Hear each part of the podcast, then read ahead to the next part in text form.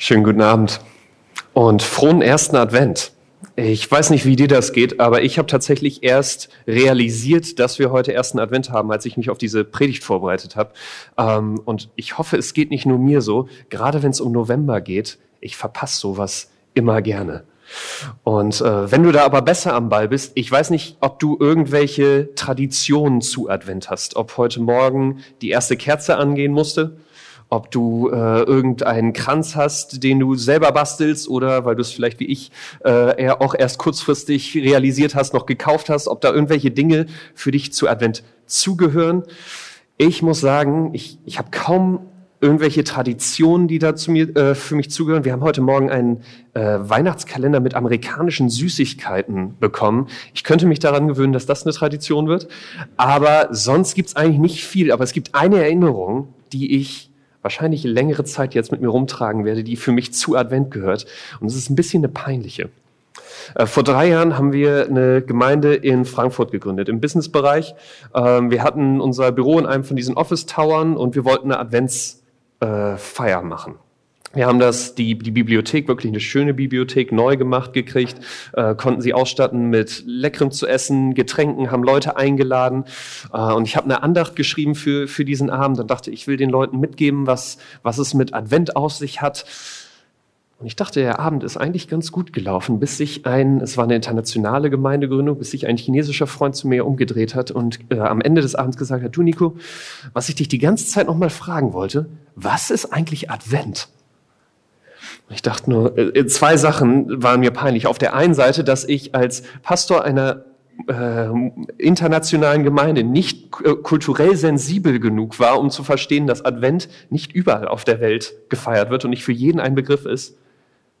Und auf der anderen Seite, und da, da geht es mir wie dir, Sven, ich fand es gar nicht so leicht zu erklären, was Advent ist.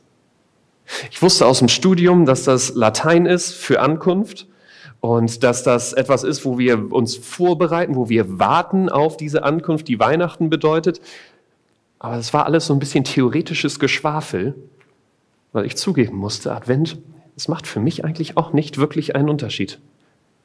Ich weiß nicht, wie es dir geht. Für mich ist es eher eine Zeit, viel Arbeit, die noch vor dem Jahresende irgendwie fertig werden muss, die gerade auch mit Weihnachten kommt, viel an Stress, Weihnachten, Silvester und die Tage dazwischen zu planen, Freunde, Familie sehen, das irgendwie alles unter einen Hut zu bekommen.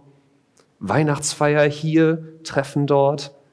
Und irgendwann kommt dann plötzlich Weihnachten und man ist völlig aus der Puste und denkt, oh, die beiden, die drei Weihnachtstage, die brauche ich jetzt aber auch. Aber es ist nicht wirklich dieses, dieses Warten, sondern es ist eher ein Sprint hin bis zu Weihnachten.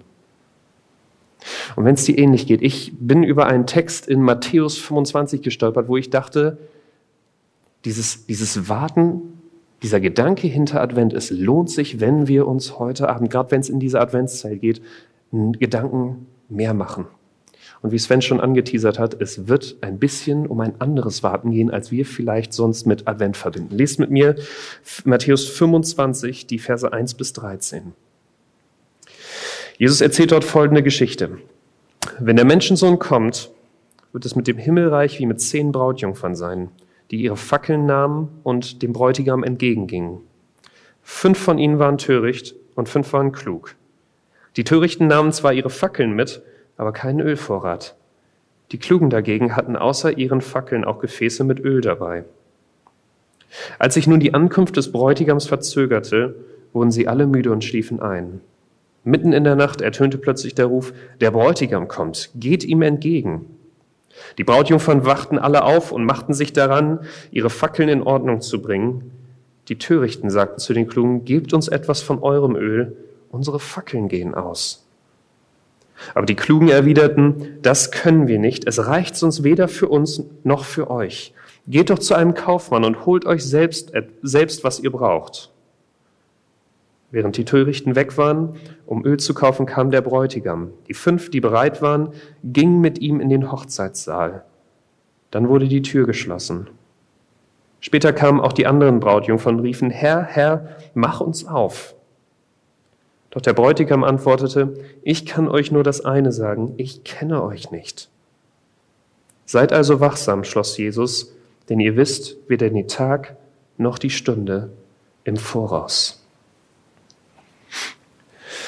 Jesus erzählt diese Geschichte damals, weil ihm wichtig ist, dass du und ich verstehen, dieses Warten, in das wir in der oder woran wir uns an der Adventszeit erinnern. Es ist nicht nur etwas, was uns die nächsten vier Wochen beschäftigen sollte, sondern es ist eigentlich ein, ein Warten, was dein und mein Leben, wenn du mit Jesus unterwegs bist, was unser Leben grundlegend ausmachen sollte. Und er erzählt diese Geschichte, weil ihm drei Dinge bei diesem Warten wichtig sind, nämlich dir und mir auf der einen Seite klar zu machen, worauf warten wir? Was ist das, wo wir in unserem Leben mit Jesus darauf warten? Und auf der anderen Seite, wie warten wir in der Zeit, wo wir noch in dieser Zwischenzeit, in diesem Wartezustand sind? Und am Ende, dass wie wir warten tatsächlich einen Unterschied macht, was uns, was dich und mich am Ende erwartet, wenn er wiederkommt. Diese drei Sachen wollen wir miteinander anschauen. Bevor wir da aber einsteigen, ich möchte noch mit uns beten. Vater, das ist ein nicht so einfacher Text. Und das ist ein Text, der aber viel für uns hat, viel an Wahrheit und viel Gutes für unser Leben. Und ich bitte dich, dass du die nächsten Minuten benutzt, um uns das deutlich zu machen. Dass du uns hilfst, dass du uns Herzen und Ohren öffnest für dein Wort, dass du mir hilfst, die richtigen Worte zu finden und dass du uns zeigst, auf was wir in unserem Leben mit dir warten, warum es sich lohnt, auf dich zu warten. Segne die nächsten Minuten. Amen. Wir steigen ein mit dem ersten Punkt. Worauf warten wir? Und dazu sagt Jesus in Vers 1, lest ihn nochmal mit mir. Wenn der Menschensohn kommt, wird es mit dem Himmelreich wie mit den zehn Brautjungfern sein, die ihre Fackeln nahmen und dem Bräutigam entgegengingen. Um, um diese Verse ein bisschen verstehen zu kommen, müssen wir verstehen, da, wie, wie Hochzeit damals funktioniert hat. Das ist deutlich anders funktioniert hat, als was wir heute in Deutschland gewohnt sind. Damals war es so, dass die Verlobung zwischen den, die meistens die Familien, die Eltern ausgemacht haben, dass es eine arrangierte Ehe war. Die Eltern haben sich äh, angeschaut für meine Tochter, für meinen Sohn, wer ist da äh, eine, gute pa äh, eine gute Partie. Und sie kamen überein, manchmal schon in sehr jungen Jahren von den Kindern. Und die Kinder wurden, oder wie alt auch immer sie waren, sie wurden verlobt. Und dann gab es eine Zeit der Verlobung, die relativ lang sein konnte, wo vielleicht der Brautpreis ausgehandelt wurde, wo vielleicht der Mann erstmal heranwachsen musste, um eine Familie ernähren zu können, wo er erstmal, und auch das war manchmal ein Problem, erstmal das Haus fertigstellen musste, wo dann er mit seiner Frau einziehen konnte und äh, eine neue Familie gründen konnte. Und wenn diese ganzen Dinge, diese Zeit der Verlobung zu Ende war, dann kam die Hochzeit. Dann passiert das, was Jesus uns hier äh, beschreibt, nämlich dass der Bräutigam losgehen konnte und seine Braut von ihrem Elternhaus abholen konnte und in ihr neues Haus zu dieser Hochzeitsfeier zusammen sie äh, gehen konnten und dieses neue Leben miteinander beginnen konnten. Und Jesus spielt auf äh, diese, diese Hochzeit, dieses Verloben und dieses Heiraten an, weil er seinen Jüngern damals und dir und mir heute deutlich machen will, was ist in unserem Leben mit Jesus diese Verlobungs-, diese Wartezeit und was ist eben die Hochzeit? Was ist das Warten und was ist die Feier? Und er, ihm ist das bei seinen Jüngern damals wichtig, weil er wusste, sie sind gerade auf einem ziemlichen Holzweg unterwegs. Wenn du dich ein bisschen im Matthäusevangelium auskennst, vielleicht ein paar Kapitel davor schon gelesen hast, es wird deutlich, Matthäus, der Autor, macht deutlich, dass die Jünger erwartet haben, dass wenn Jesus jetzt auf die Erde kommt, dass Weihnachten die Party ist. Dass Jesus Gott gekommen ist, um die Römer aus ihrem Land zu schmeißen, um Israel wieder zu neuer Blüte zu führen, sie jetzt mit Jesus an der Spitze in ihrem Land herrschen, dass ihre Leben einfacher, schöner, besser, entspannter werden. Dass diese Feier, dass diese Hochzeitsfeier, von der Jesus hier redet, dass sie jetzt stattfindet. Und Jesus will ihnen hier deutlich machen, dieses erste Kommen, es ist die Verlobung. Ja, Jesus ist auf diese Erde gekommen. Er ist für dich und mich gestorben. Er hat uns unsere Schuld vergeben. Er ist jetzt schon mit uns unterwegs. Aber er sagt, das ist die Wartezeit, bis ich einmal wiederkomme und dieses Himmelreich tatsächlich auf die Erde bringe. Tatsächlich diese Hochzeitsfeier mit dir und mir feier. Und ich weiß nicht, wie es dir geht, aber auch wenn ich von, von Jesus nicht erwarte, dass er für mich Deutschland auf den Kopf stellt. Und ich musste heute Morgen äh, schmunzeln, weil je nachdem, wie du mit äh, Corona unterwegs bist, bei uns im Viertel gibt es manche, die sehen das so und manche so. Vielleicht ist das im Moment schon für dich ein äh, Bedürfnis, aber vielleicht kennst du ähnliche Gedanken wie bei den, bei den Jüngern damals. Wenigstens ich merke, wenn ich mit Freunden rede, im Internet surfe, auf Social Media unterwegs bin, es dreht sich um eine Frage, nämlich, wie kann mein Leben schön sein? Wie kann mein Leben gelingen? Wie kann ich das meiste aus diesem Leben für mich rausholen? Und ich merke, für mich überträgt sich das relativ schnell auch auf meine Beziehung mit Jesus. Fange ich an, wie bei den Jüngern damals zu denken, Jesus, wenn ich mit dir unterwegs bin, dann fängt doch jetzt die Party an, oder? Dann kann jetzt mein Leben doch richtig perfekt werden. Kannst du anfangen, mir zu zeigen, welchen Job ich haben soll? Kannst du mir den Partner fürs Leben geben? Kannst du jetzt endlich anfangen, diese Charaktereigenschaften, die ich schon immer bei mir mochte, wegzunehmen? Kannst du mein Leben einfacher, schöner, mir jetzt das beste Leben möglich machen? Kannst du der Schlüssel sein für diese Fragen, die ich mich vorher gefragt habe und jetzt mir ein gutes Leben auf dieser Erde schenken?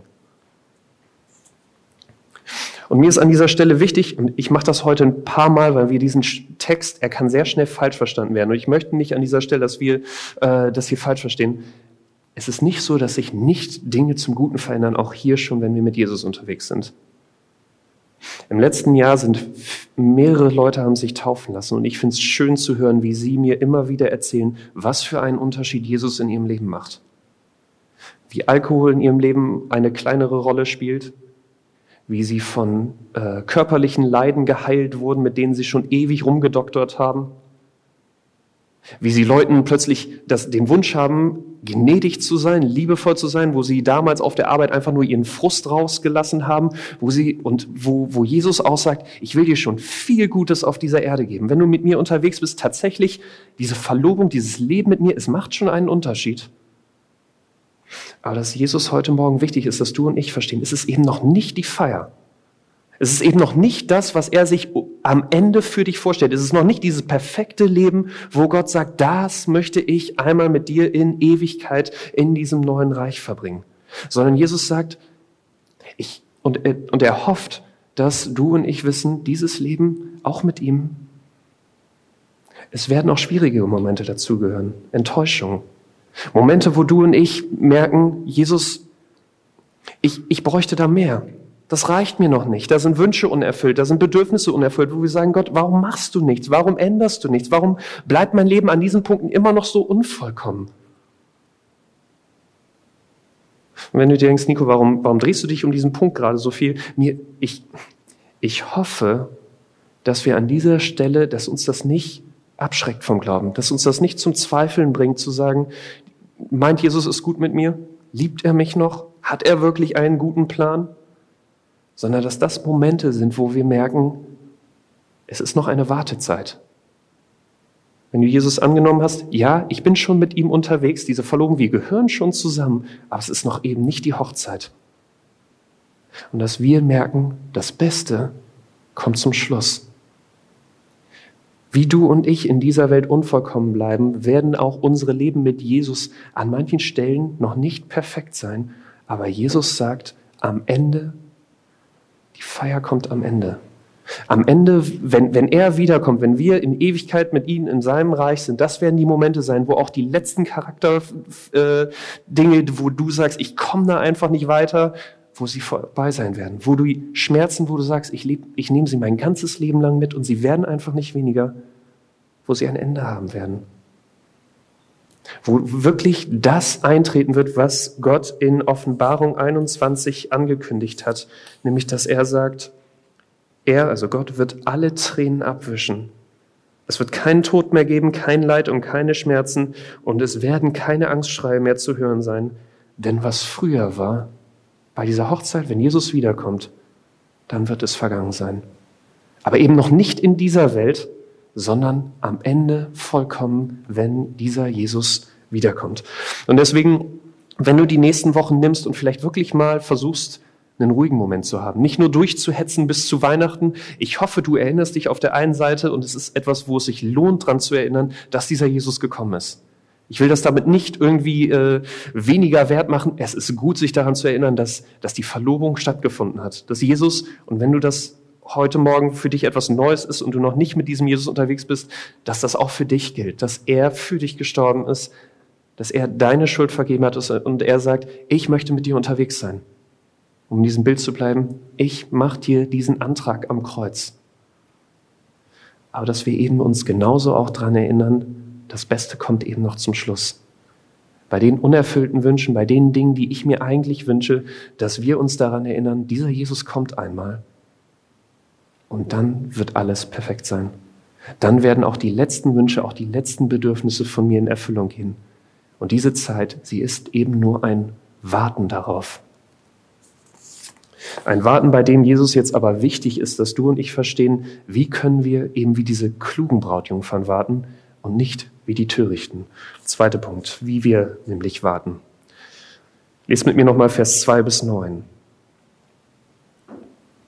Fünf von ihnen waren töricht und fünf waren klug. Die Törichten nahmen zwar ihre Fackeln mit, aber kein Ölvorrat. Die Klugen dagegen hatten außer ihren Fackeln auch Gefäße mit Öl dabei. Als sich nun die Ankunft des Bräutigams verzögerte, wurden sie alle müde und schliefen ein. Mitten in der Nacht ertönte plötzlich der Ruf, der Bräutigam kommt, geht ihm entgegen. Die Brautjungfern wachten alle auf und machten sich daran, ihre Fackeln in Ordnung zu bringen. Die Törichten sagten zu den Klugen, gebt uns etwas von ihr eurem Öl. Unsere Fackeln gehen aus. Aber die Klugen erwiderten, das können wir nicht. Es reicht sonst weder für uns noch für euch. Geht doch zu einem Kaufmann und holt euch selbst, was ihr braucht. Wenn Jesus hier von diesen Brautjungfern redet, dann macht der Text, der Kontext, in dem das Ganze steht, er macht deutlich, Jesus redet hier nicht, diese Brautjungfern sind nicht ein, ein Abbild von allen Menschen auf dieser Erde. Sie stehen nicht für jeden Einzelnen von uns, sondern Jesus, er, er spricht dieses, dieses Gleichnis, dieses Beispiel, er, er erzählt es nur seinen Jüngern.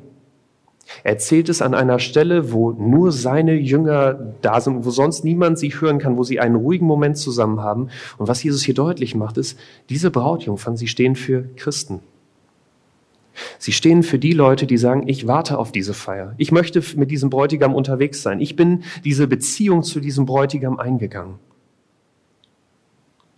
Und wenigstens für mich war an dieser Stelle interessant zu sehen, wie deutlich Jesus trotzdem seine Nachfolger in zwei Gruppen einteilt. Weil ich weiß nicht, wie es dir geht, aber für mich war das überraschend. Ich, ich denke normalerweise, wenn ich jemanden treffe und er sagt, ich finde diesen Jesus klasse, ich bin auch mit ihm unterwegs, dass ich denke, super, jetzt mal platt gesagt, wir sind im selben Team. Wir sind äh, die gleichen, ich sag mal hier Brautjungfern. Da gibt's doch keinen Unterschied, oder? Warum macht Jesus hier jetzt so eine Unterscheidung zwischen klugen und den törichten Brautjungfern. Und Jesus macht hier in diesem Beispiel deutlich, tatsächlich, vieles haben sie gleich. Selber Bräutigam, sie warten auf dieselbe Feier, beide haben Fackeln in der Hand, beide Gruppen warten auf diesen Bräutigam völlig gleich, nur eins unterscheidet sie. Nämlich die einen haben Öl dabei und die anderen eben nicht. Und was Jesus bei diesem Beispiel, warum er diese beiden Gruppen nebeneinander stellt, ist, dass er sagt, die, die Öl dabei haben, sie wussten eben, es geht nicht nur darum, dass ich jetzt auf diese Feier gehe, sondern dass ich vorher noch einen Auftrag habe. Dass ich nicht nur auf, darauf warte, dass ich auf diese Feier komme, sondern dass ich diesem Bräutigam seinen Weg leuchte. Und sie, ihnen war dieser Bräutigam so viel wert, dass sie gesagt haben, ich nehme auch extra Öl mit, um sicherzugehen, dass ich garantiert diese Aufgabe für ihn erledigen kann. Und die Törichten? Bei ihnen sagt Jesus, sie haben sich so sehr auf diese Feier konzentriert, dass es ihnen der Bräutigam nicht wert war, dieses Öl mitzunehmen. Einen Schritt weiter zu gehen als, als zu müssen. Ich hätte fast gedacht, ich, ich zitiere äh, Jan Böhmermann in dieser Predigt, ähm, in seinem letzten Video über die Grünen. Es gibt anscheinend einen grünen Minister, der ist Christ und ähm, äh, er, der ist nicht so gut dabei weggekommen, aber ihr schaut selbst. Ähm, er meinte, ja, die Christen müssen, hüpfen auch nur so hoch, wie sie müssen. Das ist, was Jesus hier über die Törichten sagt. Sie bringen diese Fackel mit, aber sie machen nicht mehr, um auf diese Feier zu kommen. Und was Jesus hier mit diesem, mit diesem Vergleich zeigen will, ist, du und ich können unseren Glauben töricht oder wie diese Klugen leben. Und es macht tatsächlich einen Unterschied. Wir können unseren Glauben leben und wie diese klugen Öl mitnehmen, können etwas tatsächlich, können etwas mitnehmen, damit dieser Glauben einen Unterschied macht, können diesen ersten Punkt nehmen, worauf wir warten und tatsächlich das an unser Herz ranlassen. Nicht nur theoretisch Jesus abnicken und sagen, ist eine schöne Sache, sondern sagen, ich habe tatsächlich meine Schuld vergeben bekommen. Ich habe ein Leben mit diesem Jesus, der sagt, er wird mich mit allem versorgen, was ich brauche. Ich habe in diesem Leben, ich bin sicher, ich brauche nichts mehr. Und ich habe dieses Ticket zu dieser besten Feier, die es jemals auf dieser Welt geben wird, die mehr mir gibt, als ich jemals in diesem Leben äh, finden könnte. Dass Jesus sagt, wenn wir, wenn wir klug sind, wenn wir das wirklich in unser Leben, uns an unser Herz ranlassen, dann gibt es eigentlich nur eine, eine Schlussfolgerung, nämlich dass wir sagen, ich brauche nichts mehr. Dass wir sagen, ist, dass wir loslassen von diesen Fragen, wie kann sich die, mein Leben um mich drehen? Wie kann ich mehr aus diesem Leben rauskriegen und merken, ich habe alles, was ich brauche in diesem Jesus? Und sich unser Leben jetzt 180 Grad dreht, nämlich, dass wir fragen, was kann ich für diesen Jesus tun? Wie kann ich ihm dienen? Wie kann ich wie diese, diese äh, Brautjungfer nicht nur am Weg warten, bis er mich mitnimmt, sondern wie kann ich meine Aufgabe für ihn tun? Das tun, was, um was er mich fragt mein Geld nicht nur für mich arbeiten lassen auf dieser Welt, sondern für andere, für diesen Jesus. Meine Zeit nicht nur für mich einteilen und gucken, wie kann ich noch einen Urlaub, noch ein, äh, noch ein Konzert mehr mitnehmen, wie kann ich da noch mal Leute besuchen, sondern auch überlegen, was investiere ich in Gott und in andere, in die Gemeinde, vielleicht auch an Punkten, die mir überhaupt nichts bringen. Einfach nur, weil ich weiß, ich habe diesen genialen Jesus und diese Zeit ist die Wartezeit, es ist noch nicht die Partyzeit. Und ich diese Wartezeit gut ab kann, weil ich weiß, wie gut die Feier wird, die danach kommt. Jesus sagt, das kann im Kern, wenn wahrer Glaube macht im Kern aus, dass wir diese Kehrtwende machen, dass wir von uns wegschauen auf diesen Jesus und merken, es geht darum, ihm zu folgen nicht mehr mein Leben für mich zu leben. Und er sagt, es geht aber auch genau andersrum. Wir können, wie diese törichten Frauen, wir können dieselbe Fackel in der Hand halten. Wir können nach außen in dasselbe christliche Leben nehmen. Du kannst in die Gemeinde gehen, du kannst Bibel lesen, beten, du kannst in den Hauskreis gehen, du kannst die richtigen Antworten kennen seit Kind auf.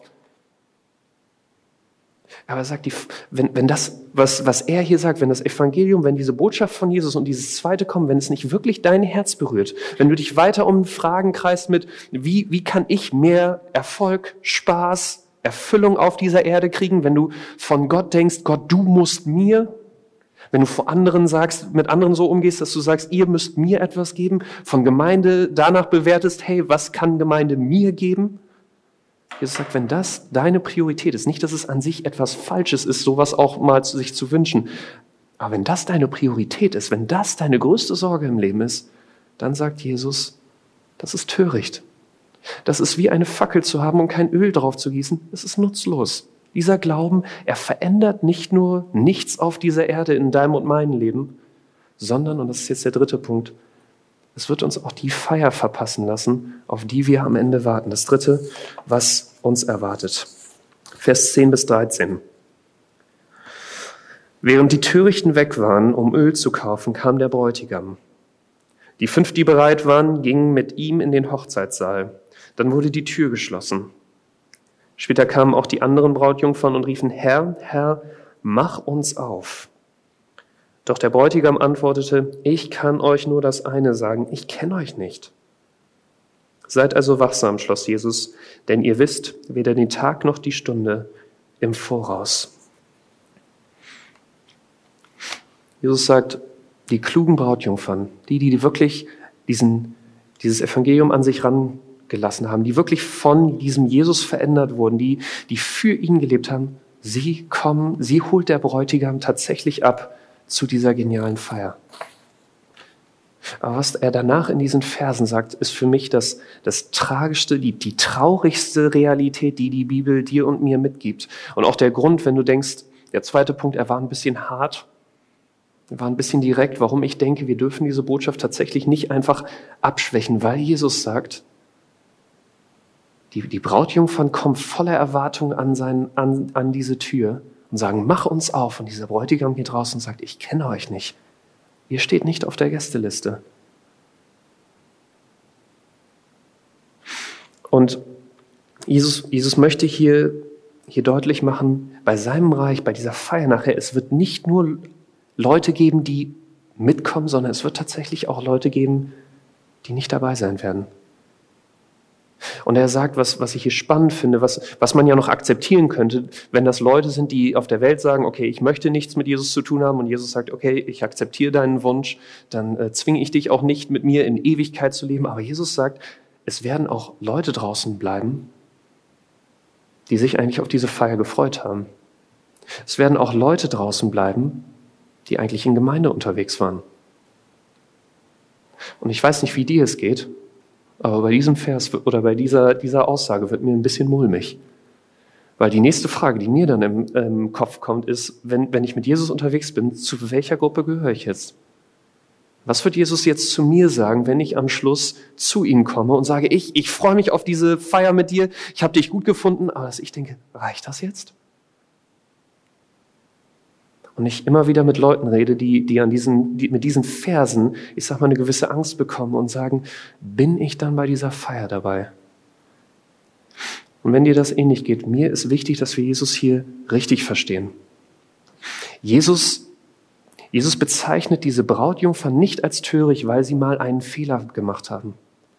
Er bezeichnet sie nicht als töricht, weil sie mal was vergessen haben, weil sie nicht genug geleistet haben für ihn. Jesus sagt hier auch nicht, ich nehme am Schluss nur die Top 50 Prozent der Christen mit in mein Reich und der Rest muss halt schauen, wo sie bleiben. Und du und ich sind jetzt in einem Wettstreit zu gucken. Und es gibt tatsächlich Gruppierungen, die sich christlich nennen, die das so äh, predigen, die sagen, du musst ein besonders guter Christ sein, sonst hast du da keine Chance. Nur Jesus annehmen reicht nicht.